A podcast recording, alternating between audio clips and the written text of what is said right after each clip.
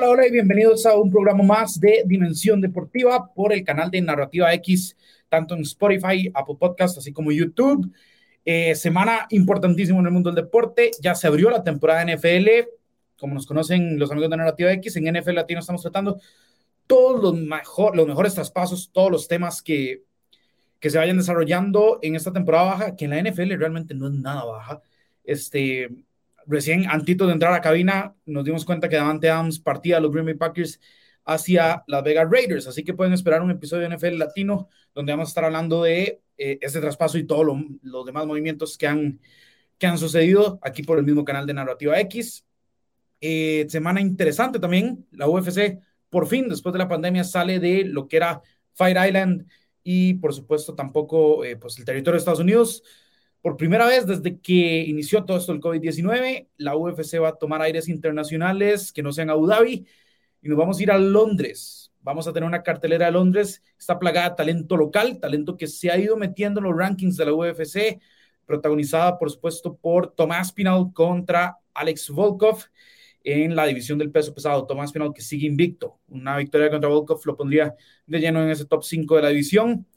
Eh, ¿Qué otras noticias tenemos? Por supuesto, este es el primer fin de semana de la temporada de la Fórmula 1. El Gran Premio de Bahrein va a estar eh, tomando las pantallas de las televisiones con unos con modificaciones en los monoplazas, ¿no? Ya, ya hay un límite eh, de presupuesto, límite de lo que se puede hacer y qué no se puede hacer en, en, los, en los carros para cada escudería, lo cual supone, vamos a tener una temporada más pareja donde el talento va a ser el factor diferencial, no tanto el monoplaza que X o Y conductor pues manejen, ¿verdad?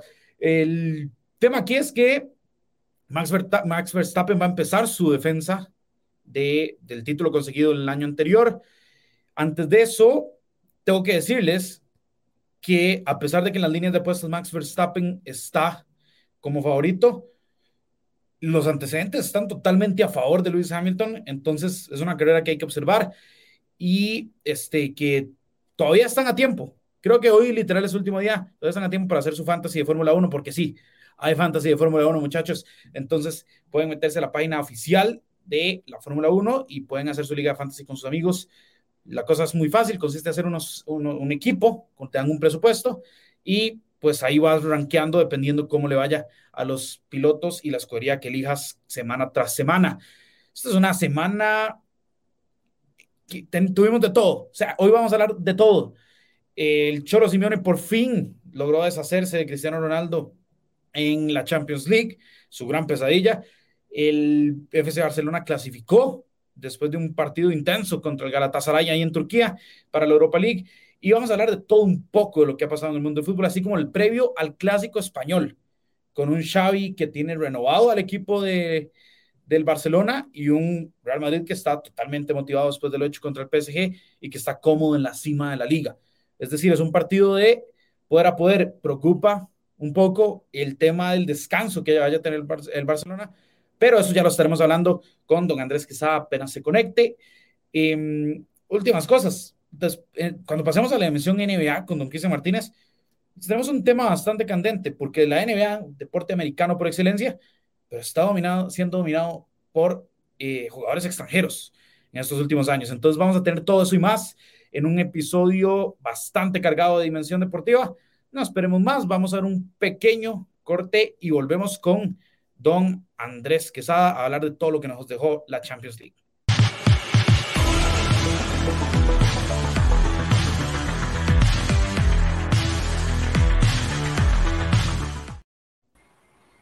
Estamos de vuelta en este, pues, Dimensión Deportiva. Como ya lo pueden ver, tenemos a don Andrés Quesada. Ya le está creciendo la barbita, lo cual es algo que todos agradecemos. Andy, ¿cómo estás? ¿Y cómo, cómo pasaste este, esta semana de Champions?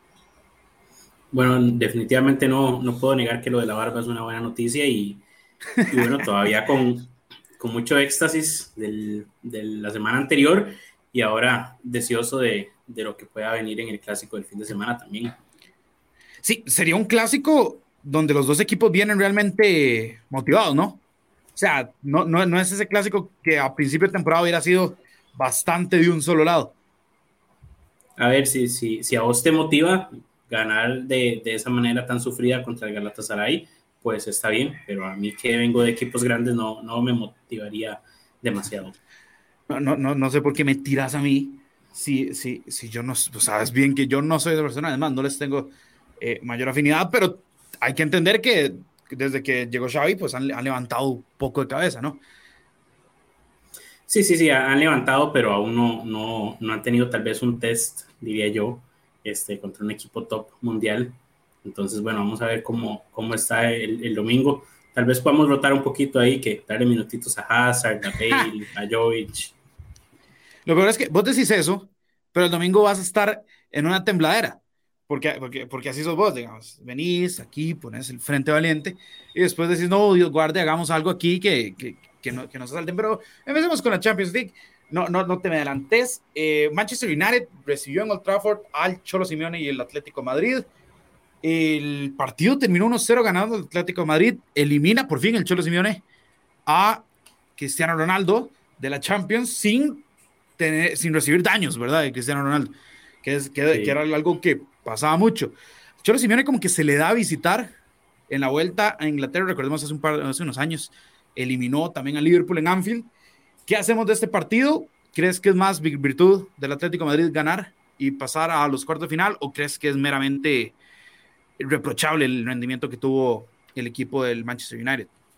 Sí, bueno, como bien lo decías, ¿verdad? Tal vez un poco nuevo para Simeone este, pasar sin, sin ser herido por Cristiano Ronaldo, pero definitivamente nada nuevo. Ganar en Inglaterra, como tú mencionabas, creo que también en 2016 había eliminado a, Chelsea de, de Mourinho en el Stamford Bridge. Entonces, la verdad es que se le da bastante bien esas visitas a, al Cholo Simeone, inclusive este, hace unos años también eliminó al Bayern Múnich en, en Alemania. Y estos partidos de ida y vuelta, el, el, Cholo sabe jugarlos a la perfección, siempre y cuando él juegue a lo suyo. Y creo que, que en este partido él volvió, ¿verdad? Un poco a, a sus raíces, de cederle la iniciativa al equipo rival. Los primeros 15 minutos el Manchester vino este, y con toda esa energía, ¿verdad? Y ese empuje del público que, que estaba a reventar el Old Trafford. Este, y el Atlético supo aguantar bien. Después hizo muy bien su partido este, el Manchester sufrió demasiado esas bandas de, de Llorente y Lodi muy, muy profundos por la línea de, de tres que estaba usando el Cholo cuando atacaba. Y después, sin, sin ideas, totalmente el Manchester, este, al final del partido, ¿verdad? Uno hubiera esperado este, que tal vez tuvieran un montón de llegadas y, y si bien estuvieron ahí peloteando con muchos delanteros, no hubo opciones reales, no, no podían crear ningún, ningún tipo de, de jugadas realmente interesantes y, y se basó en, eso, en, en, pelotazos, pero esos, esas jugadas nunca terminaban en un, en un, tiro a marco peligroso. Sí, la iniciativa sí la llevó el Manchester United. De hecho, viendo el partido, estuvieron muy cerca de siempre como pisando los tres cuartos de cancha. Eso no se tradujo precisamente en peligro, más allá de una de Langa que le pega la frente a Jan Oblak y el cabezazo de Rafael Barán, también bastante bien resuelto por, por Oblak. Yo creo que, y, y en el clavo en, en, en, decir que el Cholo volvió a su, a su raíz y tal vez no es un estilo que guste, muchos se le critica, especialmente como en la Liga Española, pero, a ver Andy, hay que ser honestos, para eliminatoria directa es un estilo al que no te quieres enfrentar, porque sabes que te hacen un gol y hasta ahí llegaste, ¿verdad? Después, ¿cómo haces vos para remontar contra un equipo que tiene un bloque tan bajo y tan sólido a la vez?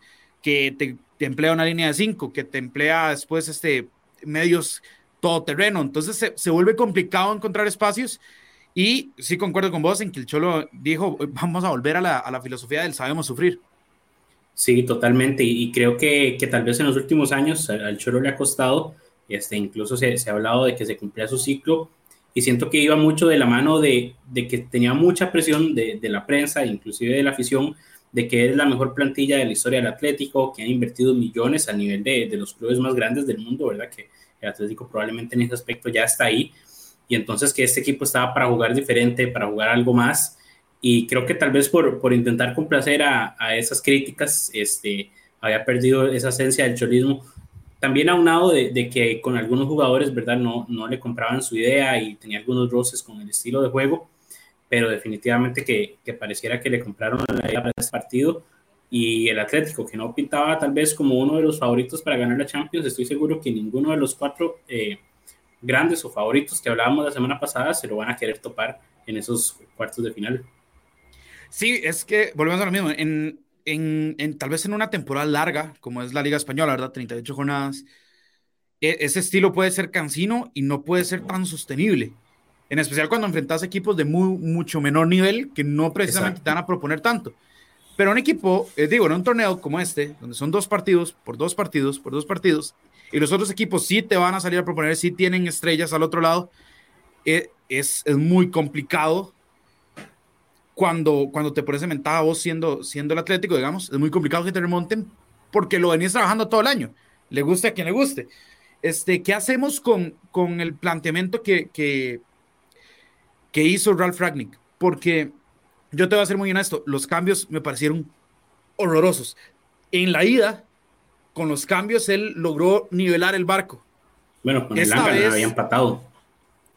Exacto, sí, y, y, la entrada de Matic había, había hecho que, que el equipo empezara a funcionar y, y, liberar a Fred y demás. Yo, eh, los cambios que hizo esta vez, te, te soy sincero, eh, saca a Elanga, no saca a Sancho. Elanga no estaba teniendo un mejor partido, pero estaba teniendo un mejor partido que Sancho. Fue un completo fantasma más allá de la que voló eh, de, en, un, en, una volea. Saca a Bruno Fernández, mete a Pogba, que brilló por su ausencia, y vuelve a meter a Matic cuando tal vez no era el partido para Matic. Yo sé que vos sos muy fan de Matic, pero a ver, si necesitas un gol, un contención a mí no me, no me, no me va a impulsar.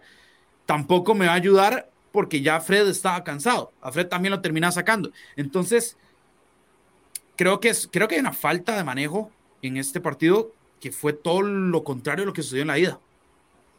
Sí, eh, creo que tal vez con el planteamiento inicial el, el, entrenador alemán no lo había hecho tan mal, ¿verdad? Me parece que, el, por ejemplo, el juego que estaba teniendo Fred entre líneas tenía desajustada totalmente a la, a la media cancha del Atlético. Uh -huh. Pero sí, después del gol y, y, en el segundo tiempo que se vienen los cambios, no, no atinó para nada, ¿verdad? El, el entrenador Ragnick. Este, y cayó en, en, el error que yo critico mucho, ¿verdad? De, de, tal vez nada más meter un montón de delanteros, este, pero al final terminas peloteando y, y, y no, no hay nadie que te vaya a crear o a, a, llevar juego, ¿verdad? Este, elaborado. Mete a Cavani con Cristiano ahí arriba, ¿verdad? Que, que no es muy habitual tener dos, sí. dos, jugadores así que se estorben. Cristiano tenía que salir un montón del área a, a, eh, a, tres cuartos de cancha a tratar de recibir la pelota porque no tenía nadie que se la hiciera llegar, este, justamente también por lo que vos decías de que sacó a Bruno Fernández. Mete a Rashford, que Rashford este, mentalmente no está, ¿verdad? Ya en, en el Manchester United ha tenido muchísimas críticas y roces con la visión, este, de, de verdad que, que, no está, ¿verdad? Entonces, este, fue, fue un jugador menos prácticamente, que al final, a, al, siento yo que al verse en esa situación, ¿verdad? De que no tenía quien crear a juego ni nada, en los últimos, creo que cinco minutos, mete a Juan Mata, que tiene no sé cuántos sí. partidos de no jugar con el Manchester, ¿verdad? Y a, a, tratar de que fuera El Salvador. Entonces sí siento que tuvo un pésimo manejo de, del banquillo.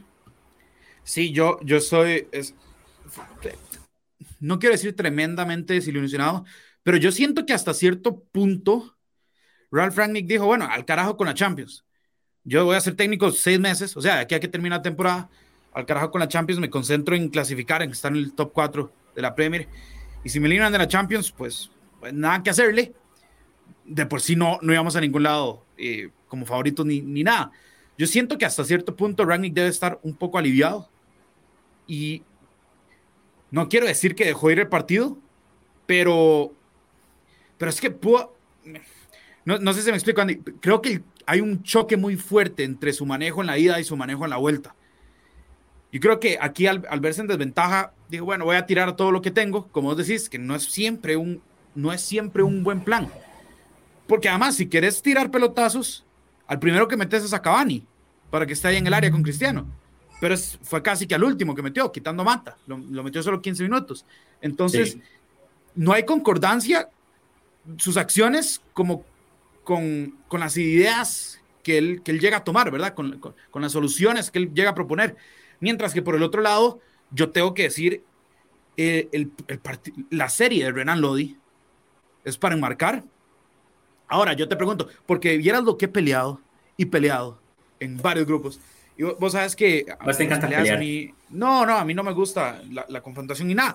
Pero vieras lo que he peleado con, con ese gol de Renan Lodi. ¿Vos, vos ves ese complicidad de, de David De Gea o no? Es difícil porque Lodi cabecea muy bien, lo, lo, hace de manual, picado, como, como lo dice el manual. Este, Y el que llega tarde a la marca es Dalot, ¿verdad? Que se pierde, esa es, su banda y él tenía que estar ahí y, el, la pelota le pasa por encima y llega tarde a la marca. Yo le daría más responsabilidad a, a Diogo Dalot, que, que yo sé que lo querés porque en Milan lo hizo bien. No, no, pero no, no, no. Pero a dejarle, a le, le cabecean casi que al quemarropa y picado. Es que ese es, ese es mi gran problema con, y por eso me he peleado, al parecer, al parecer otra vez estoy solo en el mundo, pero, pero mi, mi gran problema es eso, me dice que el cabecero a quemarropa, viejo, ese cabezazo va muy suave. Yo, pica unos tres metros antes de De y De Gea viene con toda la inercia para taparlo. De Gea quiere adivinar y por eso para.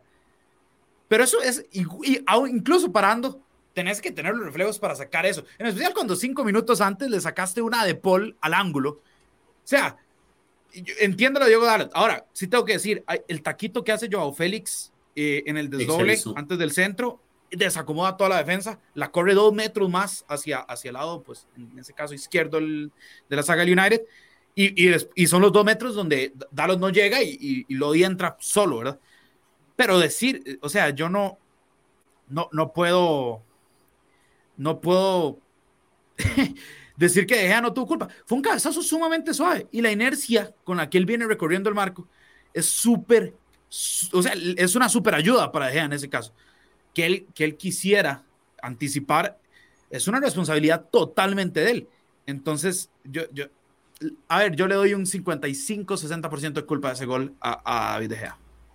Creo que sos, sos muy duro con, con David De Gea. Que bueno, yo también sé que no ha sido de tu gusto nunca. El, el... No, no, no, es que no sea mi gusto. Siento que no es un. Por... Siento que en su mejor momento fue un buen portero, pero tampoco para lo que decían que era. Y, y ahora, pues, siento que tiene complicidad, sin más, sin más, ¿verdad? Porque también, si no es por dejar, les pudieron haber metido tres eh, y demás. Ah, el, ahora, ¿qué pasa?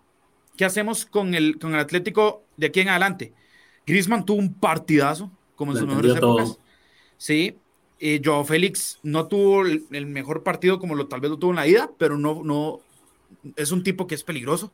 Lo tenés que tener ahí. Renan Lodi es una máquina por, por la banda izquierda. Y Rodrigo de Paul y Héctor Herrera entraron como anillo al dedo a complementarse con Coque. Pero ponemos al Atlético como un caballo negro o lo ves en cuartos quedando ahí este, si el sorteo no le favorece es que yo siento que el único sorteo que no le puede favorecer al Atlético de Madrid es el Real Madrid. Y siento que es más que todo por, por historia, ¿verdad? De que en fases de Champions el Atlético le ha ganado a todos los rivales más duros, menos al Real Madrid. Pero es que yo, este Atlético de Madrid, si, si entiende cómo jugar el partido, yo veo que le puede competir al City, al Bayern, al Chelsea, al que guste.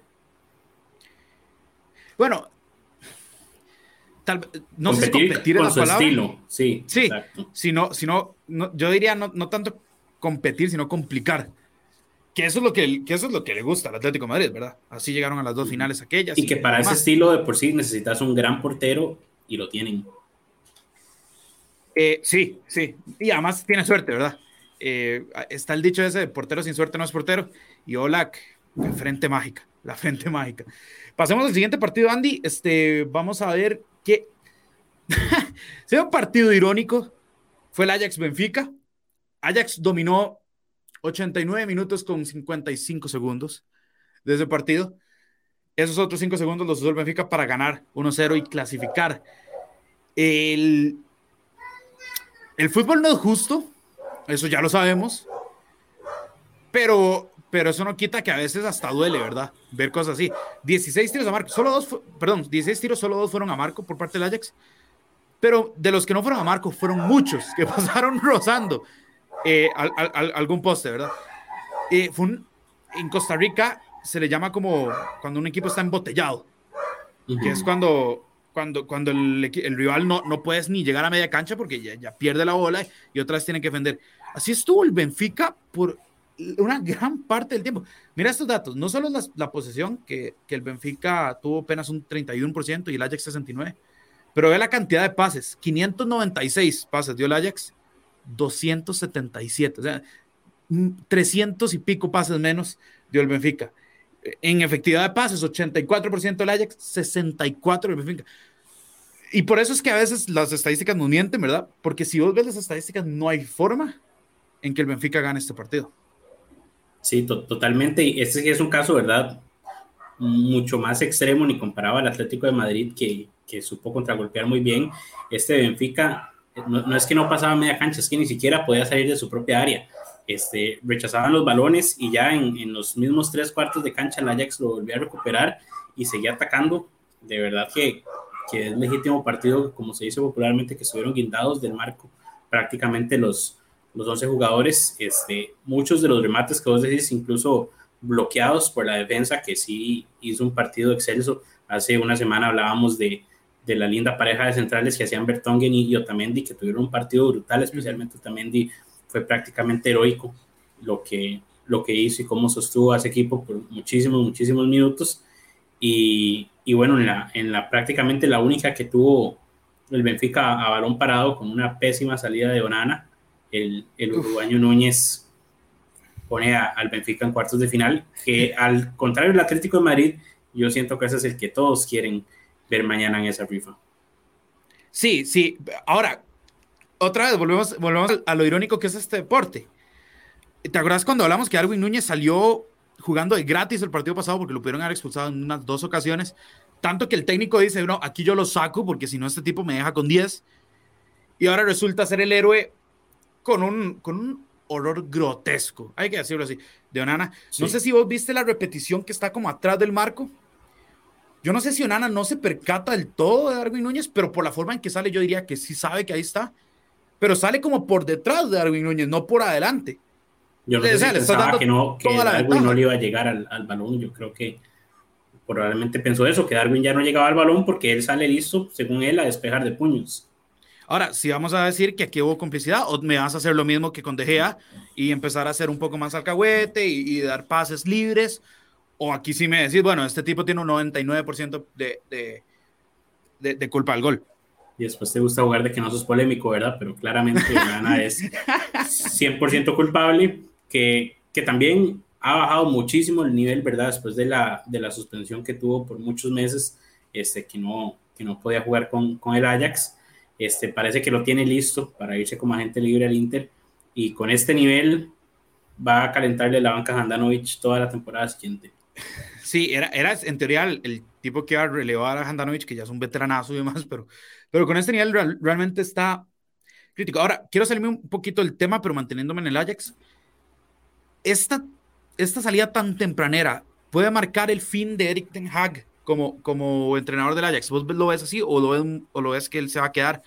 Porque Eric Ten Hag es un palo entrenador que, que ha estado de sobra, ¿verdad? Tiempo de sobra en el Ajax.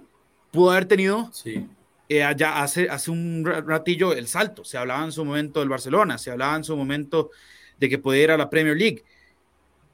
Al salir de octavos, ¿crees que, ¿crees que el oído le debe empezar a picar? Y decir, bueno, tal vez ya, ya es mi momento de irme. Sí, a, a, ver, este, el Ajax es probablemente un equipo que, que empieza la temporada y, y, si te dice que termina en octavos, yo siento que es una temporada decente, ¿verdad? Para, para las esperaciones actuales que tiene el Ajax a pesar de su historia. Es que. Pero, pero donde cambia es donde, donde ves el rival, ¿verdad? Con el que se Exacto. Sí. Tal vez, tal vez este Ajax hubiera tenido que enfrentar al Paris Saint Germain y se va eliminado en octavos, pues no pasa nada.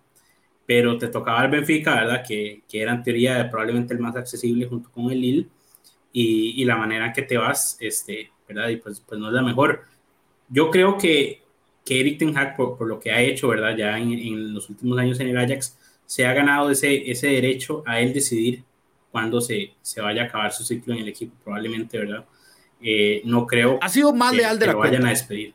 Totalmente, totalmente. Sí. Y, y, yo creo que tal vez, si llega a pasar, va a ser primero que todo a final de temporada, no va a ser ya. Y va a ser un mutuo acuerdo o va a ser una renuncia, él no lo van a despedir. Y, y si llega ese momento, creo que también puede ser motivado por alguna buena oferta que le llame la atención. El Manchester United ya se ha hablado, ¿verdad? De, que, de que lo tiene en la mira con esto de Ralph Ragnick. Pero bueno, Manchester United tiene a varios en, la mira. Tiene a Luis Enrique, que parece difícil que pueda salir de la selección. Tiene a Tuchel, que, que con la situación que vive el Chelsea, ¿verdad? Podría, podría prestarse este, para que llegue al equipo. Entonces, el mismo Pochettino, ¿verdad? Que, que hay que ver qué decisión toma Leonardo y compañía a final de temporada. Entonces, hay, hay muchos candidatos para ese banquillo este, pero yo creo que si él se va, tiene que ser así a un buen equipo, de una buena oferta, no, no se va a ir algo menor que eso. Entonces hay, hay que ver también la, la, disponibilidad de banquillos que vaya a haber a final de temporada en esos equipos. Sí, sí, sí, estoy de acuerdo. Yo creo que, yo creo que Ten Hag ya debería decir, bueno, o sea, los llevé a semifinal de Champions, me eliminaron en el último suspiro de esa semifinal. Estuvo a minutos de la final. Sí, he hecho lo imposible con este equipo nadie me puede reclamar nada, debería ser intocable. Si me quiero ir, pues, pues me tienen que abrir las puertas de, manera amistosa. Ahora, el dinero que han hecho en ventas. Sí, sí, sí, y, y Ten Hag aún así los ha mantenido eh, relevantes, ¿no? Que es algo que al Ajax le costaba mucho. Antes vendía sus estrellas, no sé si te acuerdas, en la época de Christian Eriksen, vendieron a Eriksen y el equipo se vino abajo. Vendieron a, a, David Klassen y el equipo se vino abajo.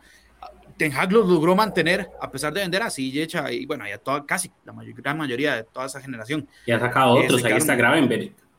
Gravenberg, que es un, es un gran jugador, Anthony, eh, ha, llegado a, también tener bastante protagonismo y, y, así puedo decir, posición por posición, ¿verdad? Eh, ahora se habla mucho que se va a ir eh, más y, y, tal vez el mismo propio Anthony, entonces el Ajax tiene esa, esa facultad o esa facilidad de, de seguir sacando, pero no siempre se ha podido mantener. Ten Hag lo había logrado, quién sabe qué haya suceder. Andy, rápidamente, el Chelsea y el Lille gana el Chelsea a domicilio 2-1. No sé, no sé qué te pareció a vos, pero este fue un partido como calcado de la ida, donde es un Lille valiente, pero que al final no le da, eh, porque simplemente es un Real de peso el que tiene enfrente. Sí, sí, totalmente. Estamos hablando del actual campeón, ¿verdad?, de Europa. Este, a, pesar de todos los momentos extradeportivos, siento que, que Tuchel como entrenador ha hecho un gran trabajo, ¿verdad?, para tratar de proteger a la plantilla y, al club y, mantenerlos un poco aislados dentro de lo que se puede, ¿verdad?, de toda esa situación que vive y, y asegurándole a los fans también muy importante que ellos van a estar ahí luchando por todos los títulos y yendo a todos los partidos de la manera que tenga que ser. Entonces siento que, que a nivel de grupo, ¿verdad? El Chelsea sigue muy sólido este, y en funcionamiento pues ya lo estaba. Entonces, de los probablemente top tres candidatos, ¿verdad? Para, para la Champions, que, que ya sabemos que eso de repetir es, es casi que un mito, eh, solo a la altura de, del equipo más grande de la historia, pero no, no dejan de ser candidato por eso. Ahora, ¿quieres oír un dato que a mí me sorprendió? Es el Chelsea ha llegado a los cuartos de finales de la Champions en temporadas consecutivas por la primera vez desde la 2010, 2011, eh, la 2011-2012. Es decir, desde hace una década el Chelsea no llegaba a cuartos de finales en Champions consecutivas, lo cual suena absurdo porque han sido equipos, han sido equipos sumamente bien armados, ¿verdad? Que, que, un, que una lleguen y que en la otra se caigan antes, es como algo extraño de, un equipo que nosotros, al menos en mi mente, es como una constante de Champions League, ya. No, no, no, un campeón, pero siempre que está ahí, que, que llevaran una década entera de no, no llegar consecutivamente a cuartos de final, es, un dato que a mí me, me, me, pareció de esos que me agarran fuera de base, totalmente fuera de base. Sí, yo, yo, yo, siento que también tuvieron su época, ¿verdad? Complicada un poco en la, en la transición de los, de los grandes jugadores que los hicieron ganar la, la Champions anterior que hablábamos, ¿verdad? De los Drogba, los Lampard. Este, tal vez tuvo una época ahí difícil, ¿verdad? Recuerdo varios Champions donde su, delantero centro era de Mbaba, que, que bueno, eso, eso habla por sí solo de, de tal vez la categoría que tenía pero ya siento que este Chelsea, ¿verdad? Es otra cosa. La inversión de los últimos dos años ha sido brutal.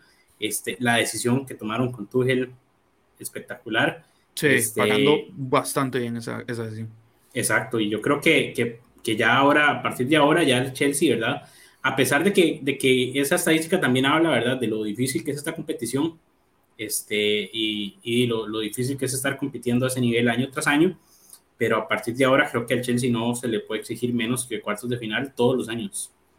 Sí, sí, sí, estoy de acuerdo con vos. Ahora, Andy, este es mi momento de gloria. Te dije que el Villarreal se, le pudo haber metido tres a la Juventus en la cerámica, que si llegaban a jugar con el mismo esparpajo y, e irreverencia, lo iban a lograr. 3 a 0, tengo que, tengo que ser muy honesto. Fue los últimos 15 minutos, eh, el partido simplemente eh, fue como una bomba de confeti, ¿verdad? Por todo lado se fue. Eh, penal aquí, penal allá. Pau Torres, alguien que vos has, has protegido desde, desde, que llegó a la escena. Pero, pero yo me atrevo a decir que este Villarreal fue totalmente superior en la serie. Totalmente superior en la serie. Eh, ganan 3 a 0. Decime profeta y, y, también decime tu opinión sobre el partido, por favor. Bueno, yo vengo aquí con una gorrita del Villarreal muy bonita en, en honor al gran partido que hizo Emery, que lo entendió todo, ¿verdad? Y, y gran partido me refiero a como lo hizo Cholo, que, que, supo entenderlo y supo manejarlo, porque evidentemente el primer tiempo la Juve estuvo encima del Villarreal, fue muchísimo mejor. Sí. Y si el primer tiempo quedaba 2 a 0 al favor de la Juventus, hubiera sido completamente normal con lo que se había visto en la cancha. Este, pero lo entendió todo. Y en, y en el duelo de banquillos, Emery le dio un repaso a Alegre, que, que sigo pensando, ¿verdad? Que Alegre es un, es un gran entrenador y que la plantilla que tiene no le ayuda, pero definitivamente le ganó el duelo. Por ahí el minuto 60, este, cuando ya el partido estaba como Emery lo quería, ¿verdad? Lento, este, ya, ya había pasado el, momento de la Juventus que, que, que, los tenían contra el marco, ya había pasado ese ímpetu, él ya entendió que tenía que ir por el partido y, y sus cambios fueron justamente así, ¿verdad? De, de, ir por ese partido, mete a Chicuese, mete a Gerard Moreno y, y va con todo a, a, ganarlo porque ya en ese momento sintió que podía llevarse la eliminatoria.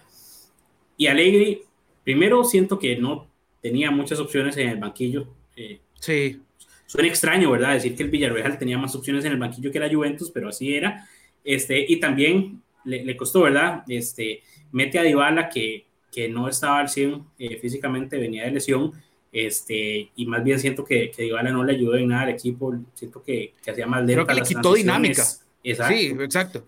En, entonces en, entró muy mal Dybala, ¿verdad? Y al contrario de los cambios de, del Villarreal que le llegaron a pasar por encima de la Juventus, que donde Alegri también tiene culpa, además de, de en la parte de los cambios, es, es en varios jugadores con los que él se ha casado, que no tienen nivel para el equipo, ¿verdad? Hablamos de, de, la banda izquierda, por donde sufrió un montón en la Juventus con De Siglio y de, de, volante lateral y Rugani de central por izquierda. Son jugadores que definitivamente no, no tienen nivel para, para la Juventus y son del gusto de Allegri, ¿verdad? Y los ha protegido en muchas ocasiones. A De Siglio incluso lo trae de vuelta de un préstamo.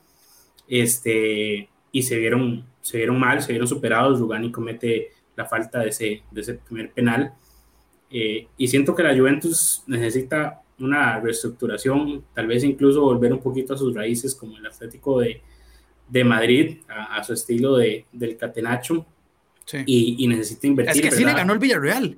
Eso es, lo, eso es lo más irónico. ¿verdad? El Villarreal le, le hizo la italiana al equipo italiano. Los esperó atrás, metió a gente eh, vertiginosa, sacó a los Chelsea, sacó a Manu Trigueros y a Jeremy Pino, eh, que, que no son jugadores rápidos y metió a Gerard Moreno, a Chucuese, a, a Peraza, y entonces el equipo está no solo renovado, sino que es otra marcha, ¿verdad? Y termina, termina, la, termina matando en los últimos 15 minutos. No solo eso, este, yo concuerdo con vos, el primer tiempo fue un complicado, Jerónimo Rulli está teniendo una temporada, viejo. Sí. Eh, yo soy fan de Sergio Asenjo, pero en este momento no hay duda de quién es el mejor portero del Villarreal. Y lo otro que te tenía que decir es, es que a este equipo, la Juventus, le falta esa chispa que la tenía con, con Chiesa y, y, que se le fue, se le fue con la lesión y no han logrado desde entonces encontrar el tipo es que, que, un tipo no, que desequilibre no, de esa manera. No tienen extremos, no, no tienen nadie por las bandas que sea pulsante que pueda desequilibrar. Se, se lesiona Chiesa y se lesiona por mucho tiempo. Se, sí le han a Kulovsevski casi que regalado al Tottenham. Y que, las, y que está jugando muy bien en el Tottenham. Y que lo está haciendo súper bien. Y otro de los protegidos de Allegri, que es Bernardeschi, es un desastre de jugador, ¿verdad? Ni, ni la sombra de lo que puede hacer en algún momento en la Fiorentina. Y, y prácticamente que Bernardeschi es la única opción que pueden tener por la banda, porque Cuadrado ahora es lateral. Entonces no, no tienen soluciones, ¿verdad? Este, en, en ese sector que siento que es donde más fichajes probablemente le, le urgen ahí a la Juventus para la próxima temporada, al igual que en defensa, ¿verdad? Porque ya sabemos que Chiellini y Bonucci están este, en edad avanzada y no son los mismos jugadores y la verdad es que la Juventus ha hecho fatal ese, ese esa transición Cambio generacional, ¿verdad? ese cambio generacional, este, a pesar de que han invertido, ¿verdad? Porque no se les puede negar que han invertido, trajeron a Eli, ¿verdad? De los defensas más caros de la historia, pero tampoco termina de ser el mismo que, que llegó a ser en el Ajax. Sí, y, y, no solo es eso, sino que Rugani tampoco nunca les, nunca les explotó como ellos pensaban que iba a explotar, ¿verdad? Porque esa era en teoría una, una muy buena generación de, de partes centrales para suplir a los, a, a, los, dos, a los dos calvitos y, y, no se lo dio. O sea, no y se otra, ha logrado. Otra mala decisión es dejar ir a de mirar al Atalanta, que me parece que lo ha hecho ¿Sí? muy bien y que tiene sí, muchísimo sí. más nivel que Rugani. Sí, es, es, es, es, muy curioso, porque eso se veía desde que estaban los dos en la Juventus, digamos. o sea, como cuando estaban los dos como opción. Bueno, pero bueno, pasemos eh, a hacer una pre leve previa, Andy, de el clásico que paraliza al mundo, Real Madrid-Barcelona. Se va a llevar a cabo este domingo, 2 de la tarde, hora de Costa Rica, en el Santiago Bernabéu. Nada más antes de que, antes de darte la palabra, porque yo sé que este tema te fascina. Nada más te digo, son cinco victorias consecutivas del Real Madrid sobre el Barcelona y con la última eh, victoria en la Supercopa de España. Fueron el primer equipo de los dos en llegar a 100 victorias en el clásico. Ahorita el récord está con 100 victorias para Madrid, 96 para el Barcelona y 52 empates. El Barcelona, sin embargo, ha ganado más clásicos en, en la liga desde que empezó el, el siglo XXI, ¿verdad? Desde el 2000 han perdido las últimas dos visitas. Son datos ahí como que te doy para que vayas viendo el contexto de este partido. Eso sí, con este nueve de los partidos de Xavi, eh, de como visita desde que llegó al Barcelona en la liga, son cinco victorias, cuatro empates. Están invictos de visita desde que llegó Xavi Hernández. Entonces, yo no siento que sea un partido tan fácil como vos lo dijiste en, en la intro, pero claramente el Real Madrid es, es favorito, ¿verdad? Sí, a ver, para, para, mí el Madrid es claro favorito por la situación actual de los dos. Benzema salió lesionado. Ajá, a eso, a eso iba. Este, el, el, donde el Madrid puede sufrir pasa por las bajas, ¿verdad? Salió lesionado, salieron lesionados tres jugadores en, en Mallorca. Benzema, Mendy y Rodrigo. Este, que, que por ahí es donde el Madrid puede sufrir, ¿verdad? Benzema, ni que se diga el mejor jugador de, de largo del equipo. Este, Mendy, si bien agrega muchísimo en la banda izquierda, pues ya se ha demostrado ser, eh, poder ser sustituible con, con, Nacho y Alaba. Este, Rodrigo, si bien no es titular indiscutible, porque a Ancelotti le encanta Asensio, sí ha demostrado hacerlo mejor por la banda, ¿verdad? Pero definitivamente lo más preocupante es lo de Benzema. Preocupante porque, porque tal vez en lugar de ganar el Madrid podría empatar con el Barcelona sin, ah, no, bueno. sin Benzema. Te veo, este... te veo muy confiado, te veo muy confiado y yo nada más te voy a decir, Aubameyang viene encendido, Ferran Torres viene jugando bien, Adama puede hacer estragos por velocidad en esa banda si no está Mendy. No te estoy diciendo que el Barcelona debería ser favorito ni que el Barcelona va a ganar. Te estoy diciendo que yo tendría un poco más de cautela, un poco más de perfil bajo, don Andrés Quesada. Pero bueno, te veo súper metido en el, en, el, en, el, en, el, en el carrito de ese del, del meh. Esto es pan comido, tres puntos en la bolsa. Bueno, primero que todo, el Barcelona está jugando mucho mejor que con Kuman y que cuando Xavi inició el, el, el, proyecto. Este, han subido un montón de nivel, han invertido un montón de dinero, ¿verdad? Este, fichando jugadores por 55 millones cuando tienen masa salarial negativa. Este, y, y sí, obviamente es un equipo diferente al de inicio de temporada, pero a ver, es que le ganaron 2-1 al Galatasaray, ¿verdad? Es que no, no, no podemos venirnos arriba como barcelonistas, este, pensando que, que son un equipo top de Europa en este momento, cuando, cuando te sacó el Benfica, ¿verdad? De fase de grupos. Este... No, no, yo, pero a ver, a ver, a ver. Bueno, para, voy a nada más decir claramente, vos, vos, ya me conoces, entonces ya lo sabes, pero a los que nos están escuchando y tal vez no, no lo sepan, eh, yo no soy ni el Madrid ni el Valencia, es más, perdón, ni el Barça. Es más, a los dos equipos les tengo un poco de... Sos antimadridista. No, no, no, soy antimadridista y no soy ni anti, ni anti. Simplemente los dos equipos no son de mi agrado, pero, y, y soy del Valencia, entonces, eh, para que quede claro, pero sí tengo que decir que estoy adquiriendo un gran respeto por lo que está haciendo Xavi en, en estos últimos meses. Y por otro lado, si yo, vos, bueno, vos que me conoces, Andy, siempre te he dicho que Ancelotti es el mejor entrenador de la historia vengan de a uno los que digan que no. Entonces, es un duelo que a mí me gusta, tácticamente me gusta. Eh, creo que va a ser muy diferente al de la Supercopa, no sé si compartís con eso. Sí, sí, sí, sí, obviamente va a ser, va a ser diferente, aparte de que el Barcelona tenía algunas bajas en ese partido. Este, pero a ver, si, si el Madrid pierde ese partido, igual no pasa nada, porque el Sevilla está a 10 puntos, es un equipo súper inconstante, y el Barcelona está a 15 puntos, y faltan solo 10 partidos, entonces de todas formas no veo cómo el Madrid, aún perdiendo el clásico, se puede ir la liga. no, no, pero te voy a decir algo, si el Madrid pierde, sí pasa algo, porque vas a tener que venir aquí a Dimensión Deportiva y decirle a todos los que nos escuchan, muchachos, a ver, la prepotencia se me subió un poco. Así como se me suben las cervezas, se me subió ahí la prepotencia. Entonces, eh, sí pasa algo, sí pasa algo. Tu reputación, tu reputación ahorita está en juego. Es que yo creo que vos lo que querés es que yo venga aquí a decir que Pedri inventó el fútbol por hacer una finta a dos defensas de Galatasaray que estaban tirados en el piso. No, no, a ver, para nada. Pero yo supongo que un poco de mesura no haría mal. No haría, eso es todo lo que te estoy diciendo. Pero bueno, ya vamos, eh, para ir terminando, Andy, dame tus tres claves o tres pareos o tres jugadores con los que el Madrid gana este partido. Y después dámelos del Barcelona. Lo que yo diga, las tres áreas donde cada equipo tiene una fortaleza que debería explotar en este clásico. El Madrid tiene que, tiene que explotar la banda izquierda. Dest salió lesionado hoy, probablemente vaya a jugar Dani Alves este, de, lateral por derecha, que lo que va a hacer es ver ese número 20 de Vinicius correr detrás de su espalda todo el partido.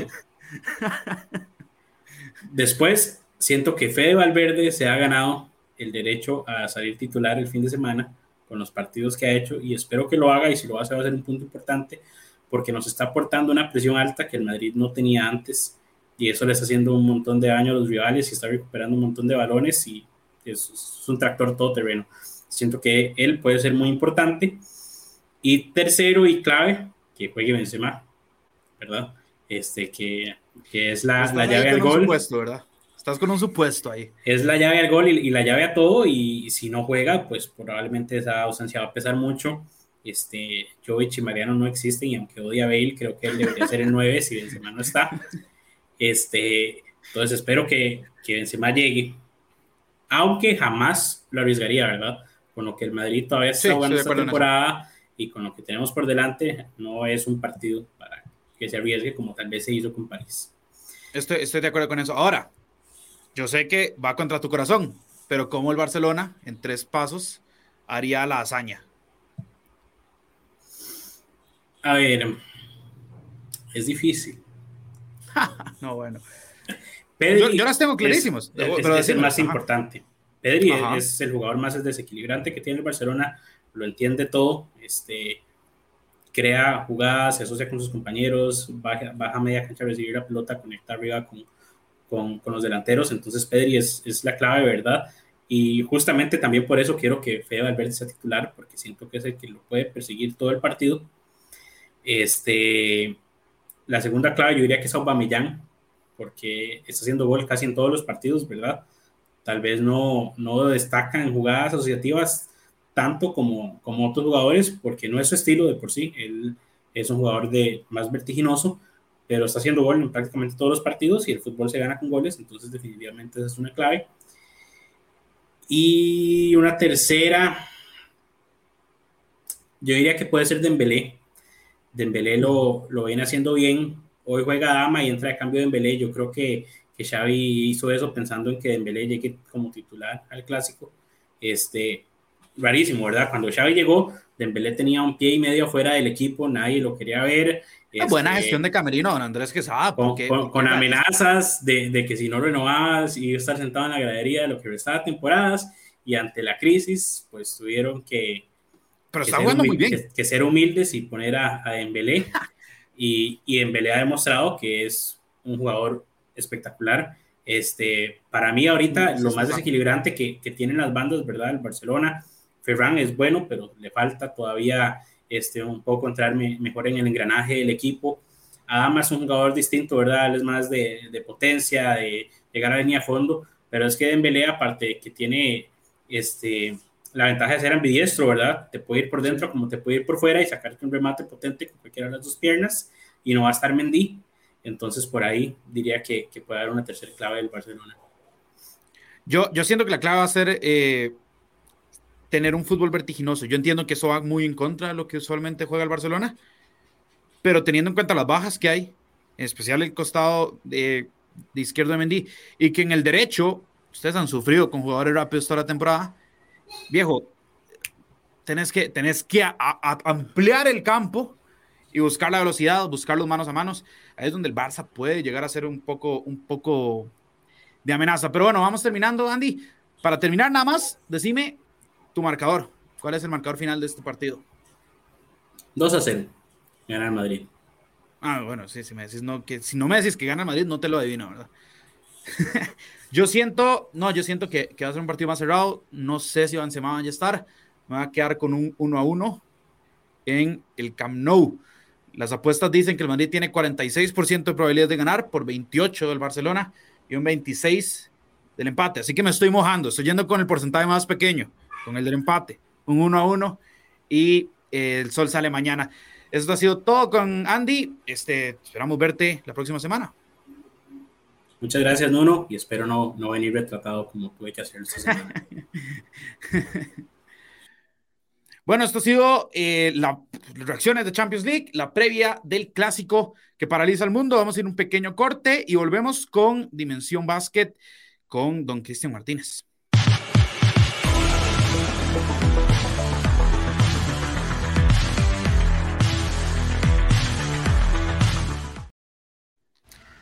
Estamos de vuelta en Dimensión Deportiva. Cambio de escenario. Cristian Martínez y su batería de fondo. Eh, así ruidoso es. Así ruidoso es eléctrica, es eléctrica, es eléctrica. Que conste. no, no, no. Todo bien. Este. Hoy tenemos un tema bastante. Yo no sé si es polémico la palabra, pero curioso. Creo que es curioso. Sí, curioso me parece una buena forma. Vamos pero antes de eso, nada más vamos a hacer unas leves reacciones de lo que ha pasado la última semana, porque don Cristian Martínez, la NBA se volvió absolutamente loca. Loca. Estamos hablando de que en toda una temporada, en toda una temporada pueden haber tres, cuatro jugadores que hacen 50 puntos en un partido. En una semana hubo, ¿qué? ¿Seis, siete? Unos llegaron a 60. Entonces, sí. ¿qué, ¿Qué de qué, primero, ¿qué te deja esta semana de NBA? Y segundo, con, con, estos, con estos tipos haciendo puntos a lo loco. Y segundo, ¿qué, cuál, ¿cuál de todas te gustó más? Porque la mía la tengo clarísima, pero quiero saber tu opinión. Ah, vamos a ver, es difícil. Es difícil decirte cuál me gustó más. Eh, sobre todo porque no, no, quiero, no quiero desmeritar lo que hicieron los jugadores, ¿verdad? Que conste, que conste. Pero este, es, todos esos partidos de 50, 60 puntos vienen de franquicias que... ¿verdad? No, no, no, no, no, no, no, no. están peleando necesariamente el título. Estamos hablando de dos partidos de LeBron James, uno de Carl Anthony Towns, eh, uno de KD y uno de...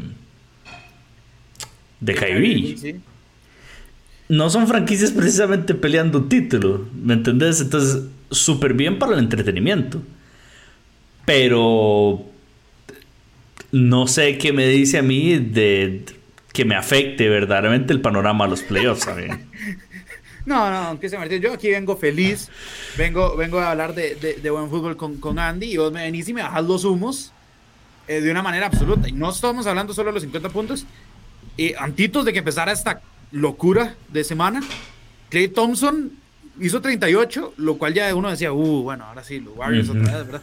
Después Steph Curry se, lesiona y demás, pero, pero, pero ver a Clay, bueno, sí, pero ver a Clay eh, anotando 38 puntos, me encanta. Tengo, que decir, sí, a mí me llenó el corazón. Ahora, de, de, todos esos partidos, vos sabes que yo siempre he sido un fan de Carl Anthony Towns. Llevo desde el segundo año que tiene él en, en la NBA diciendo que se tiene que largar de Minnesota eh, ver a Carl Anthony Towns anotar 60 puntos. No Una puede locura, no total.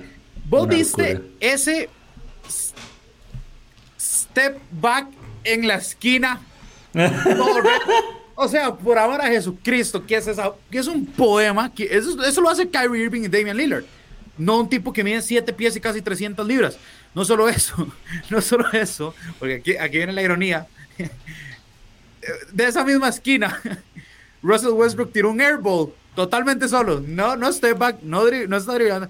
Tiró un airball totalmente solo que agarró Carl Anthony Towns y obviamente hizo una burla y demás. Pero nada más quiero decir que la NBA todavía tiene sus momentos grandiosos y, y ese, ese fue uno, uno mágico para mí. El, el, el, juego de Carl Anthony Towns de los 60 puntos no fue contra los Lakers, pero lo de Westbrook fue hace un par de días. Entonces todavía está reciente. Ambos highlights. Tengo que decir que, que fue un hilo perfecto, digamos. Sí, sin comentarios, lo de Westbrook, yo trato de mantenerme al margen porque yo respeto mucho a Ross como jugador, pero creo que su temporada ha sido cómica, ha sido cómica, ha sido cómica esta temporada. Ahora estando en ese trash talk con Patrick Beverly, bueno. Pero lo de Carl Anthony Towns con 60 puntos me encantó. Me encantó, me parece que fue un excelente partido que lo complementó además con 17 rebotes, ¿verdad? No fue que fue solo anotar.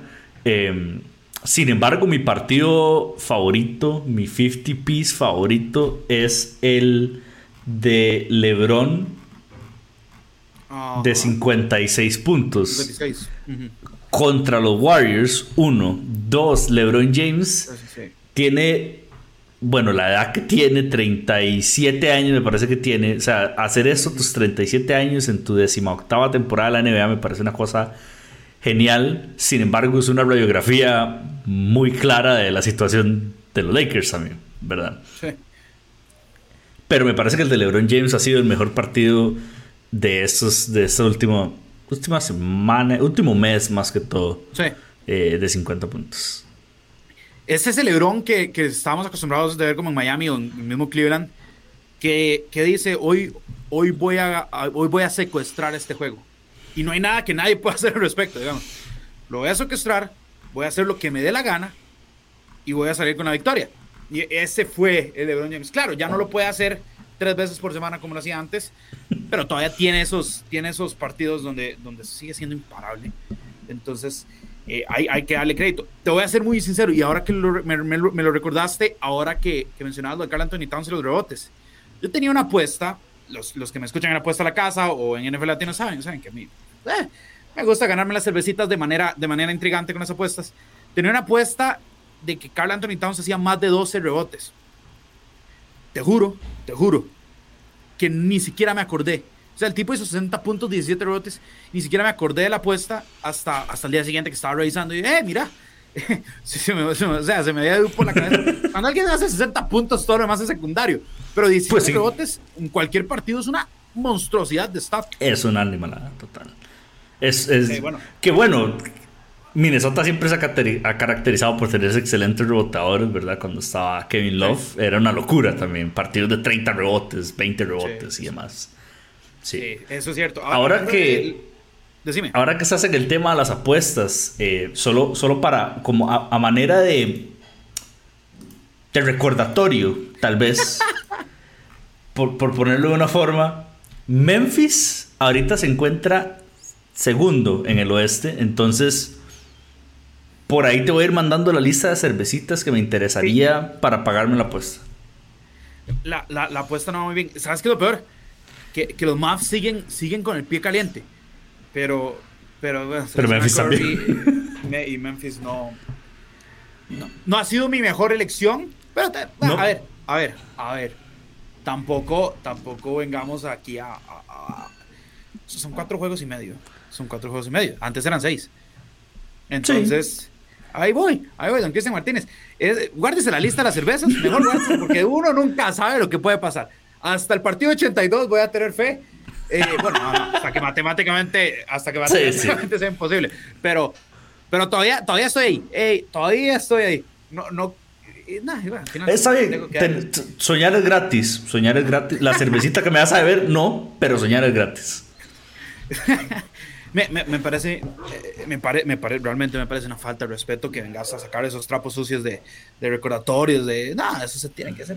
hay que mantener la apuesta viva, hay que mantener la apuesta viva.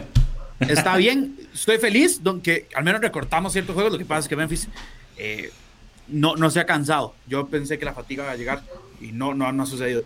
Pero bueno, ¿Qué pasa a Chicago? serio. Pues sí, exacto. Siempre, eh, tuve la predicción correcta en el equipo equivocado. Voy a dejarlo ahí eh, para, para salvarme un poco. no, ahora pasemos el tema, al tema que, intrigante que, que, hablábamos al principio. Te voy a leer los seis favoritos a ganar el MVP de la temporada de NBA en estos momentos. Y después podemos, podemos extendernos. Te voy a decir, favorito ahorita es Joel Embiid, seguido por Nikola Jokic, seguido por Giannis Antetokounmpo.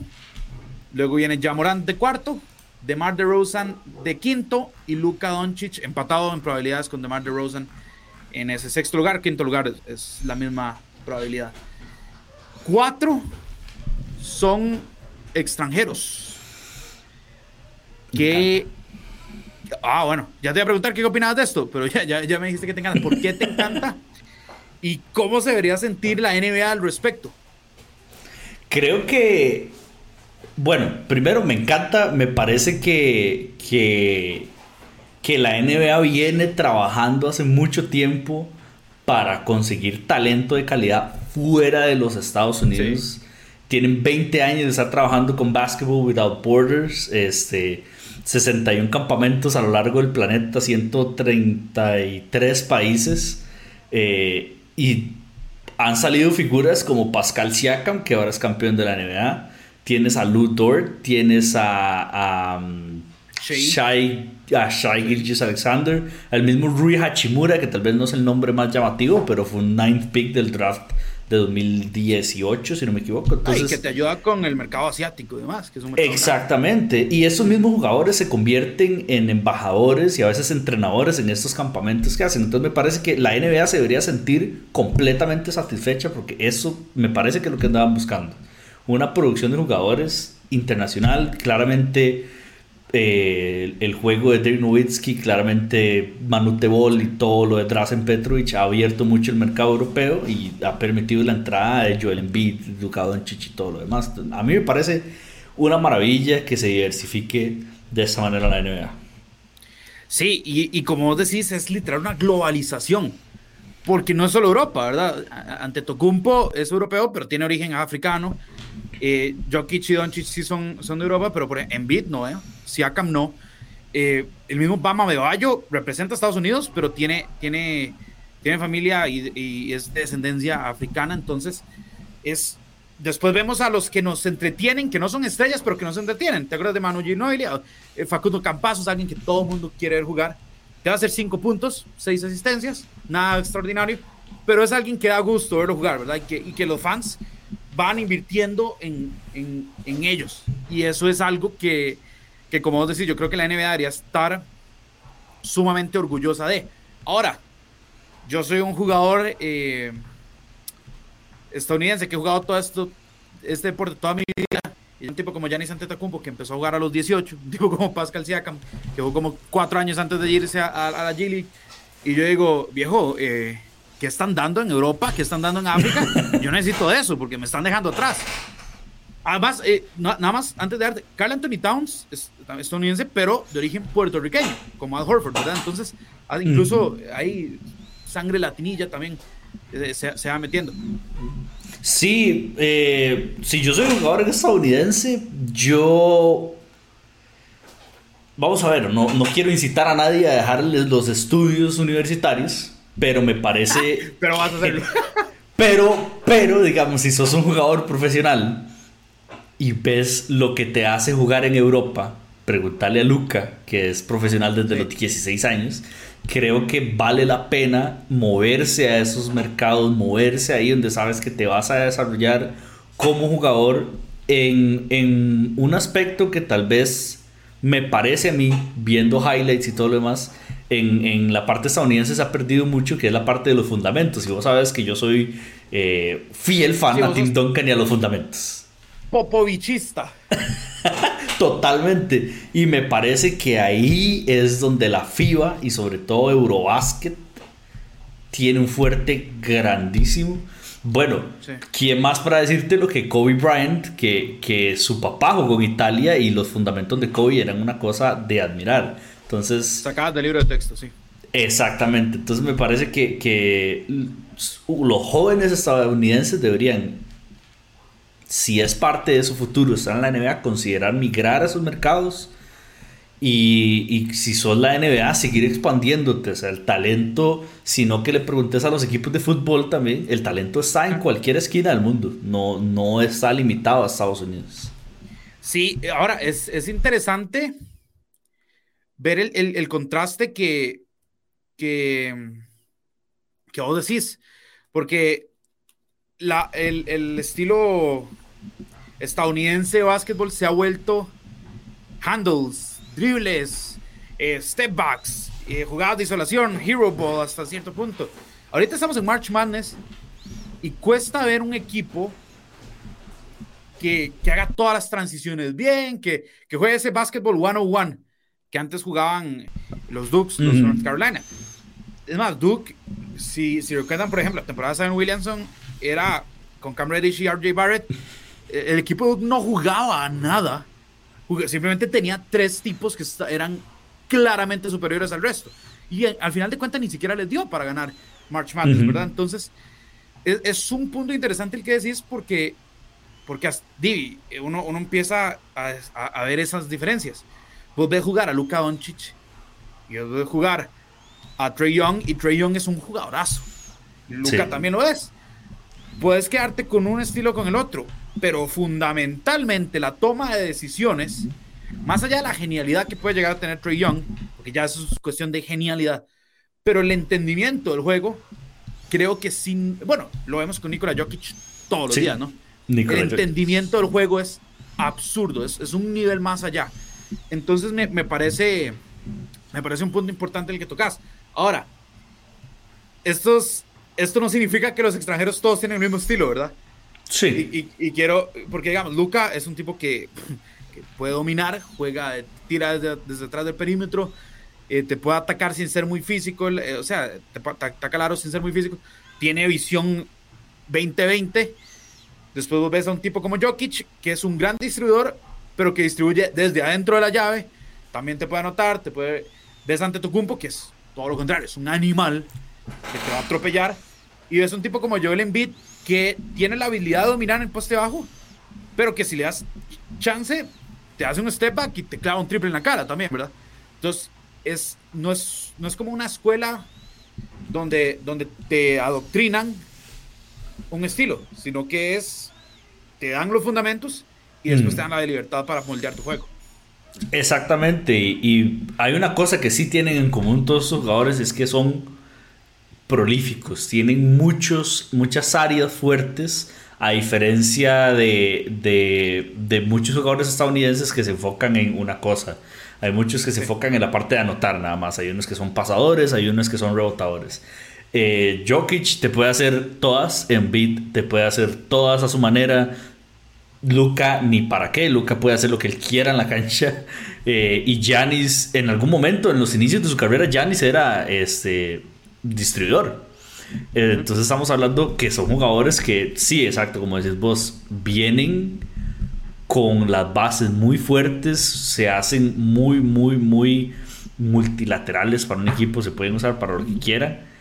Eh, y creo que eso es lo que les ha dado, creo que ese es el factor diferenciador ahorita y que los tiene a casi todos estos que hemos mencionado en la, en la carrera por el MVP. La NBA ya no es eh, de especialistas, la NBA es de alguien que te haga todo, alguien que te defienda de 1 a 5, alguien que te anote de cualquier lado de la cancha y esos jugadores lo tienen todo. Sí, es más, y ojo esto, ve las edades de los cuatro de los que estamos hablando en este momento. Embiid es el más viejo y tiene 28 años. Jokic tiene 27, Giannis tiene 27, bueno, Luca tiene 23, es un bebé. Este, es decir, todos están en su prime, ¿verdad? En su apogeo, en el, en el momento top físico, atlético. Y bueno, y Luca ni siquiera ha llegado ahí, le faltan todavía unos tres no. años para estar ahí, lo cual es escalofriante. Pero, por ejemplo, Giannis ya tiene dos MVPs. Jokic ya tiene uno. Sí, Jokic ya tiene un, un MVP. Embiid siempre que ha estado sano, ha estado en la conversación hasta que se lesiona. Ha sido las lesiones lo que lo han traído abajo. Y Luca ya, ya, Luca ya nada en la liga y ya estaba en conversaciones de MVP. Entonces, eh, y, estamos hablando de gente que todavía le quedan 3, 4 y en caso de Luca tal vez 10 años en el pick, ¿verdad? En, la cima de su, de su nivel. ¿Vos ves a algún, ¿cómo te digo? A algún jugador estadounidense llegando a esos niveles, manteniéndose además? Porque, por ejemplo, obviamente estamos hablando del caso, si hablamos del caso de LeBron, él es la anomalía. Sí. Pero LeBron lleva un par de añitos ya donde no, no lo consideramos como para MVP, donde él mismo se ha empezado a dosificar. Si vemos a los, a los, que, a los top 6 que, que mencionamos ahora, Jamorant es muy joven, pero estamos con el tema del atleticismo, que ese, ese, es el tipo de jugadores que se puede lesionar. ¿Te acuerdas que yo te lo había mencionado? DeMar. Rosen es un veterano que simplemente está teniendo una temporada absurda. Y ve los que siguen. Steph Curry, veterano también, que se lesiona. Devin Booker, que, que es un crack. Pero Devin Booker, yo siento que, que, no siento que, vos sabes que siento que yo, la prensa no quiere a Devin Booker lo suficiente, no le hace suficiente propaganda. ¿Verdad Concuerdo que sí? totalmente. Me parece que, que, que se, se, le ningunea, para usar una palabra muy característica de Andy, se le ningunea bastante a Devin Booker. Eh, no sé por qué, me parece que es un jugador excepcional y que tiene todo para ser una superestrella. Sí, de hecho, de hecho, recordad lo que le costó ser All-Star. Fue, fue incluso sí. O sea, fue, fue el tipo que va porque alguien se lesiona. ¿Cuál era? O sea, uno dice, pero ¿qué Impensable, sí. Después, eh, como te dije, Curry, veterano, DeRozan, veterano, Durant, veterano. También son tipos que ya se están lesionando, precisamente por su veteranía. Después ya vamos con Jason Tatum. Ahora, por ejemplo, para darte un, un, un, un ejemplo, Nikola Jokic está en 130. Es un valor relativamente bajo. Tatum está en más 20 mil. Es decir, si vas a apostar 100 dólares por Jokic y Jokic gana, vos ganas 130. Porque las casas de apuestas dicen, bueno, no podemos dar tanto porque el tipo realmente puede ganarlo, está en la conversación. Mientras que el que apueste por Tatum, si Tatum de alguna manera gana, son 20 mil dólares lo que te ganas por cada 100. Eso habla que las casas de apuestas dicen, este tipo no lo va a ganar. Entonces ponemos un premio alto. Y ese es el primer joven después de Jamorant. Y los otros que los europeos están, bueno, los, los, extranjeros están en el prime. Entonces vos ves a alguno llegando a ese nivel y después manteniéndose en ese nivel. Creo que aparte ya hablaría de Trey Young. Me parece que Trey puede estar en esa conversación. Uh -huh. Y de ahí... Estando, estando, en, estando en Atlanta. Ah, Creo bueno, que...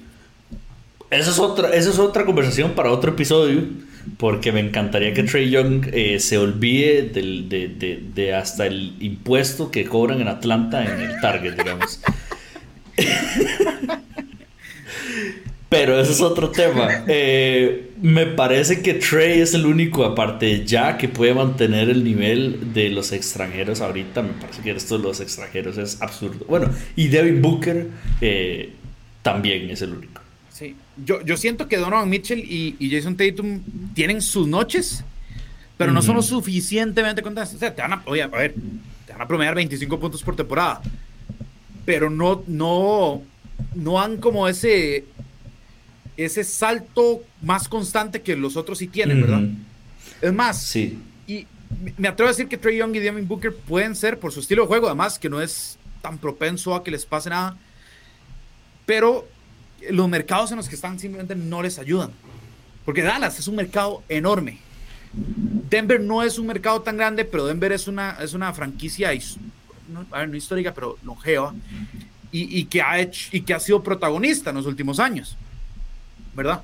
Gracias precisamente a Jokic. Lo mismo con Giannis y, y Milwaukee. Son, son tan dominantes que hacen un mercado pequeño relevante. Giannis incluso llegando a ganar un anillo. Devin Booker y Trey Young no lo han hecho y es muy difícil que lo hagan, a pesar de que, digamos, los Suns ahorita están en el momento ideal. Pero, ¿qué pasa? Si los Suns ganan, la mayoría de los reflectores se van a ir a que es el, al fin el anillo de CP3, ¿no? Exacto. Y, y, es difícil argumentar en contra de eso, porque sin Chris Paul este equipo no estaba en, don, en esta posición. En el caso de Trey Young, llegaste a una final de conferencia y la temporada siguiente se cae el equipo de una manera... Eh, sin precedentes. Entonces es muy difícil, ¿no? Mientras que los otros, digamos, Doncic desde que llegó, ahí los tiene, ahí los tiene, ahí los tiene. Jokic, lo mismo. Yanis, eh, los primeros años tal vez no, pero después desarrolló esa, esa masa muscular que, o sea, le pegas a Yanis y te el, el, el, el, puño. Y, y, entonces, y Embiid también, desde que ha estado sano, han estado siempre en playoffs y ha sido factores más externos a Embiid y las lesiones que el propio Embiid. Em, el que no ha permitido que Filadelfia llegue a concretar ese último paso. Pero ahí están. Hay, hay un factor, otro factor diferenciador. Esa es mi, esa es mi frasecita del día, hoy. Factor diferenciador. Eh, que los jugadores, sobre todo los europeos, llegan a la NBA ya con varios años de ser profesionales. Luca, Luca, o sea, si sumamos todos los años de ser jugador profesional de Luca Doncic, Luca estaba sumándose a los 7 años, me parece, 6, 7 años de ser jugador profesional. Entonces, cuando jugás a un nivel que tal vez el de Eurobasket no es el mismo nivel de la NBA, pero cuando estás dedicado tu vida ya 6 años a ser jugador de la NBA, no es lo mismo que haber pasado por la NCAA, donde primero que todo no te pagan, ¿verdad? Que eso es otro tema también. Hay menos presión en ese sentido.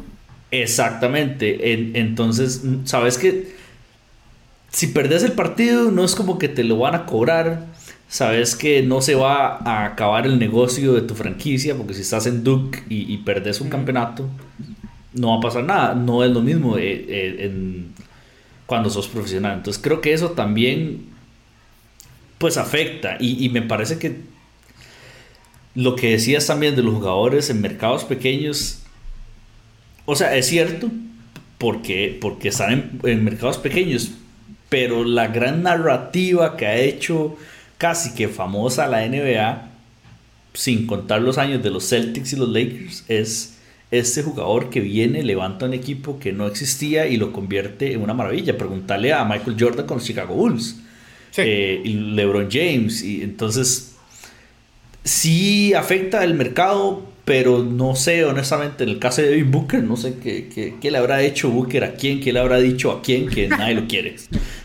Sí, es, increíble. Eh, eh, lo de Booker es algo que pocas veces he visto yo, así como que un jugador sea una superestrella en la cancha, pero que la prensa no. Porque usualmente la prensa es culpable de inflarlo, ¿verdad? Nosotros vamos a venir aquí y vamos a decir, viejo, ya Morant es una bestia, que no sé qué y no sé cuánto con Booker no pasa. Y Booker te, te hace 30 puntos eh, roncando. O sea, literal, se toma la pastilla para dormir y sabes que igual te hace 35 puntos. Entonces, es, es una cosa extraña. ¿Qué, qué importante es el tema que tocas de la, de la NCAA con, contra la Euroliga o, ligas FIBA y demás? ¿Por qué? Porque Doncic llegó con 19 años a la NBA y a los 18 años fue MVP de la Euroliga, que es una competencia, y con el Real Madrid, que en Europa es de los mejores equipos de baloncesto que hay. Eh, tal vez ni siquiera es por la presión, sino simplemente la madurez, porque como vos decís, para empezar, bueno, para empezar en la NCAA tienes que jugar un año, si es que no te la saltas, ¿verdad? Porque hay, han habido casos que se la saltan. Jugás un año y tu equipo puede quedar en la primera ronda de March Madness que si vos sos un prospecto grande, a vos no te interesa, porque vas a estar ahí igual en el top 10 del draft, ¿no? Mientras que para un europeo o para un extranjero es mucho más difícil entrar en la NBA y tiene que venir con, con, con un currículum, ¿verdad? Tiene que venir aquí y decir, bueno, vea, esta es mi carta de presentación. Y eso requiere madurez, presión, todo de una edad más temprana. Entonces, ese, ese punto creo que lo, lo, tenés, lo, lo en el clavo. Don Cristian Martínez, hoy me has dado una masterclass del por qué los extranjeros están dominando la NBA.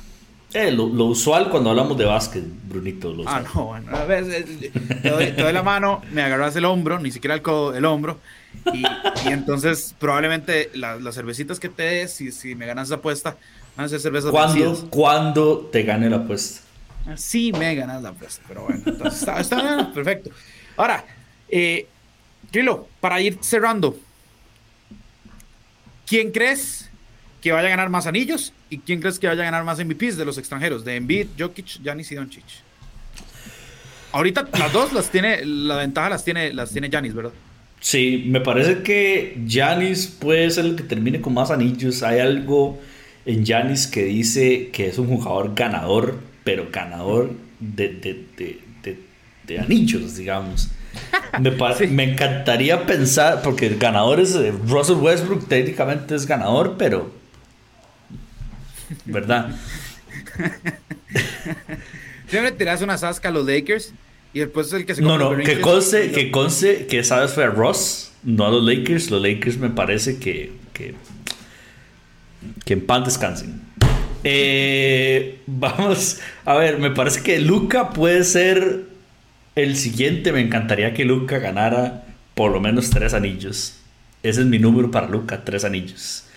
Eh,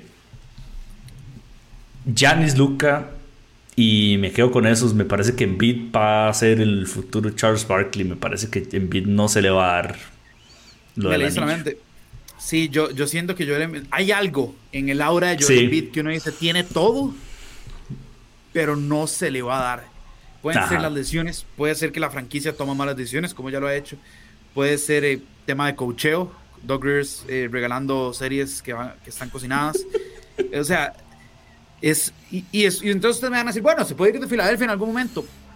Sí, pero, pero aún así no lo veo. O sea, tiene, tiene, tiene que irse a un equipo ya armado, donde él sea un lujo. Bueno, ¿entiendes? Donde él sea el lujo.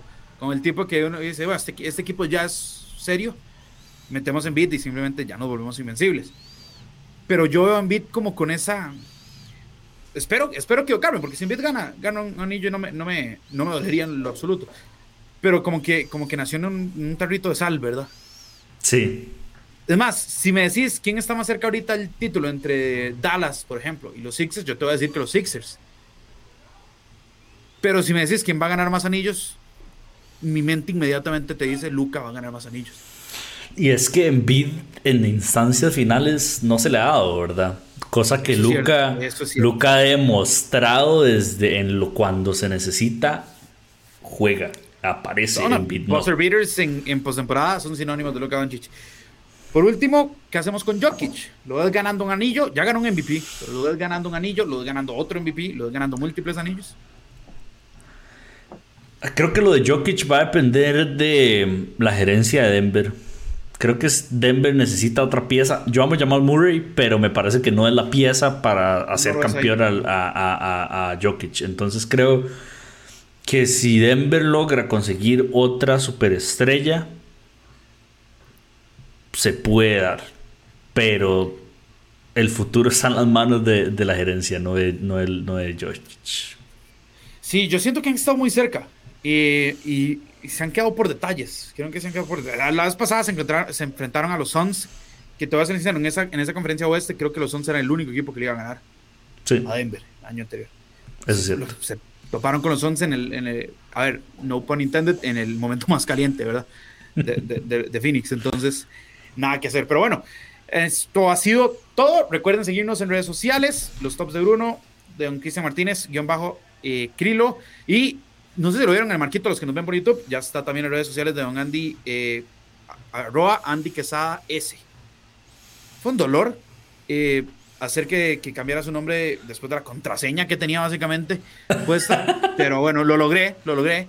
Eh, ahí me quiso mover el contrato, pero lo logré. Entonces nos pueden seguir en redes sociales, en Twitter, comentar con nosotros. También recuerden darle suscribirse en Spotify y en Apple Podcast a Narrativa X, ahí van a encontrar Dimensión Deportiva marcador final, NFL Latino, Dungeons and Geeks y muchas cosas más.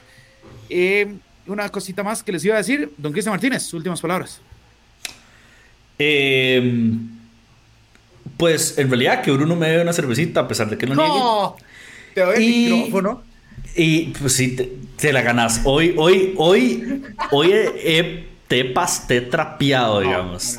Yo te, doy apoyo y te doy apoyo y, y, y, me, y, me, y, me, y me tiras. Es una cosa increíble. Así que mejor terminemos esto, muchachos, porque si no, este, si no, no va a poder dormir. Me han, me han, me han insultado todo, todo, el podcast. Pero bueno, muchas gracias a todos. Recuerden campanita y suscribirse a Narrativa X en especial, porque estamos en, la, en el off-season también de NFL y NFL Latino está sacando mucho contenido eh, por audio para que ustedes estén con todos los movimientos de, eh, de, último, de última hora. Ahí vamos a estar, entonces no se pierdan absolutamente nada. Esto ha sido Dimensión Deportiva y nos escuchamos la próxima semana.